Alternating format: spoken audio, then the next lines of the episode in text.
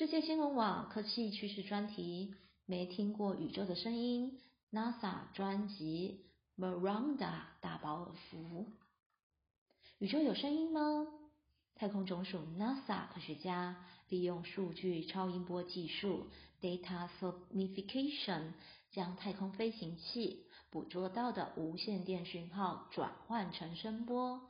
并将太空望远镜捕捉到不同波长的光波，对应不同乐器，组合成声音，结果就产生了有趣的声音。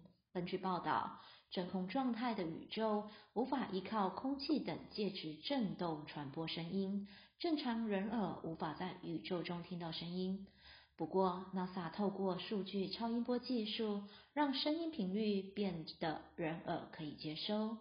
除科学研究之用，NASA 也释出这些太空音讯，让大众对探索宇宙更感兴趣。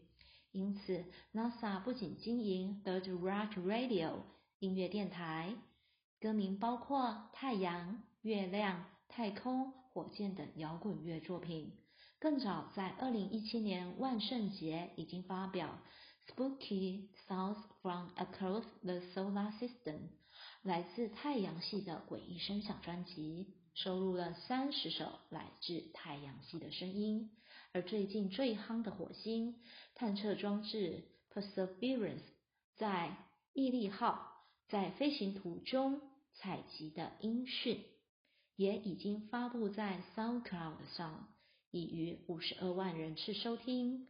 也许有一天，NASA 也会成为格莱美奖的得主。